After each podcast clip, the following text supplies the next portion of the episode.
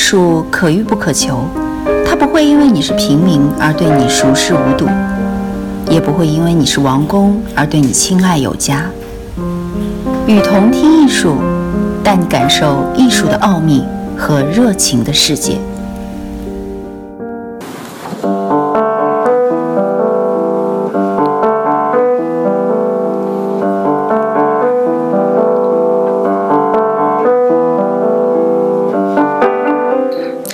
各位听众，大家好，欢迎收听与同听艺术。今天继续为大家介绍日本艺术家向世界呐喊，日本社会就是超扁平风格。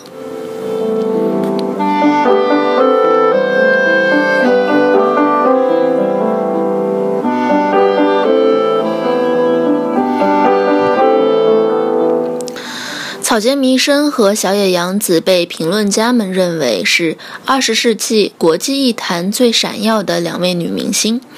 她们也是为数不多的可以进入欧美艺坛核心的亚洲女性面孔。她们都真正的融入了美国的艺术圈，而且还成为了风云人物，这是之后的很多艺术家都无法做到的。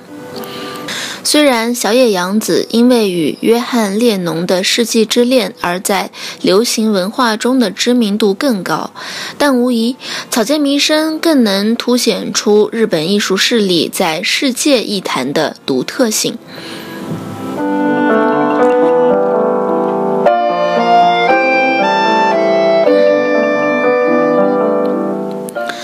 但是，如果你把草间弥生的艺术只看作是一个疯人的肆意所为，那就大错特错了。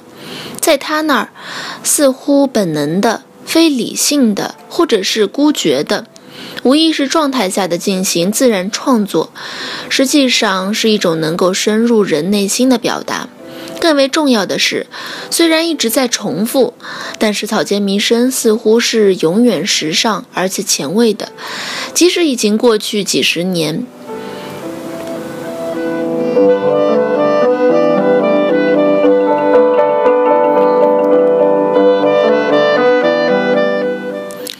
实际上，从一九九零年代之后，草间弥生就加入了商业艺术的领域。当然，这要更多的归功于他身后的团队。他与众多品牌跨界合作，推出了带有浓厚原点草间风格的产品，同时也售卖众多的艺术商品和版画。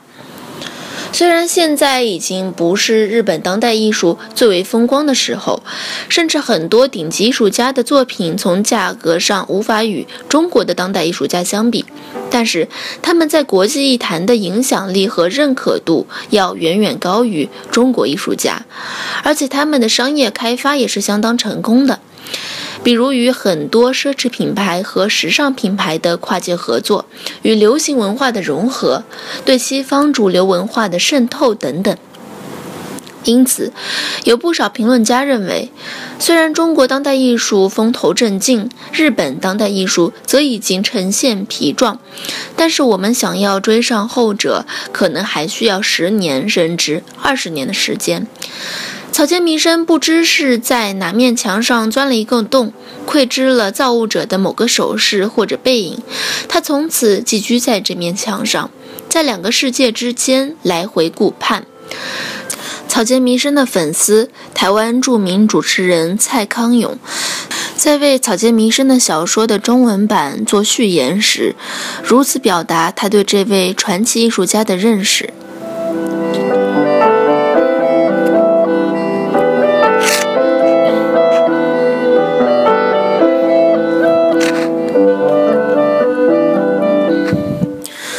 上龙是上世纪六十年代以后出生的日本艺术家中极具影响力的一位，在日本不仅是一位受到广泛的喜爱的艺术家，也是日本新一代年轻人的偶像。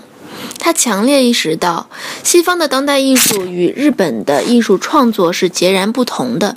他的作品既融合了东方传统和西方文化、高雅艺术与通俗文化之间的对立元素，同时又保留了其作品的娱乐性和观赏性。是一种结合了日本当代流行卡通艺术与传统日本绘画风格特点的产物。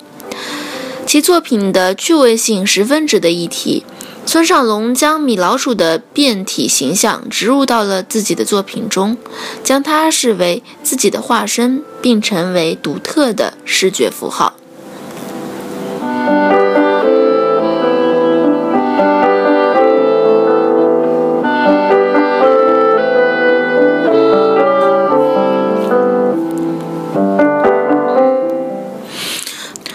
仅有曾在纽约克里斯蒂拍卖上拍出五十六点七万美金天价的金发卡通美女 K.O. 二小姐，让全世界女性追捧的 L.V. 也频频与她合作，装饰有她设计的图案和 L.V. 手袋，每只售价高达五千美金。可以说，他的艺术从形式到内容都瓦解了精英文化与通俗文化之间的隔阂，使自己摇身变成了制造流行及商业文化的人，并在不断追寻艺术与商业之间新的融合可能性。年轻人已经不再仅仅满足，也已经不再屑于那些印着唐老鸭或者 Hello Kitty 的卡通形象的衣服，他们更加欣赏的有点神经质的村上隆式的色彩和图案大量体现在他们的衣服上。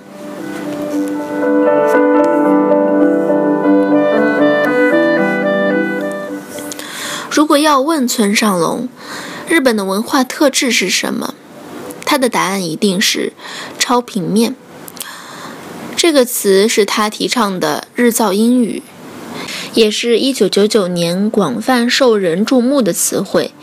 不仅点明了卡通动画以及漫画形象的二维平面特质，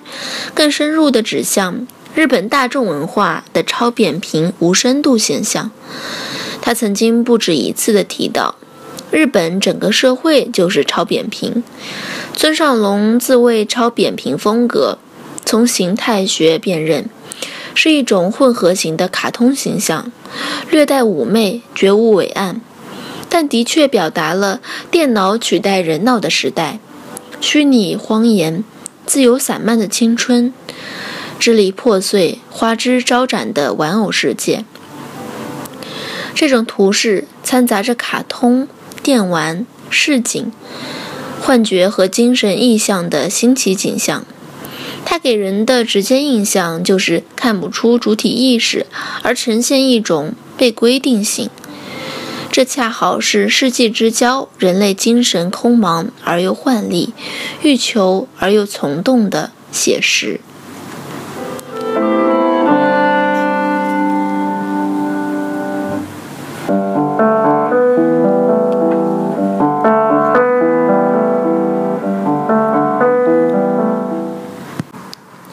感谢您收听本期节目，我是与同听艺术的主播月如。把你愿意分享的文章发给我们，我们会分享给更多的人。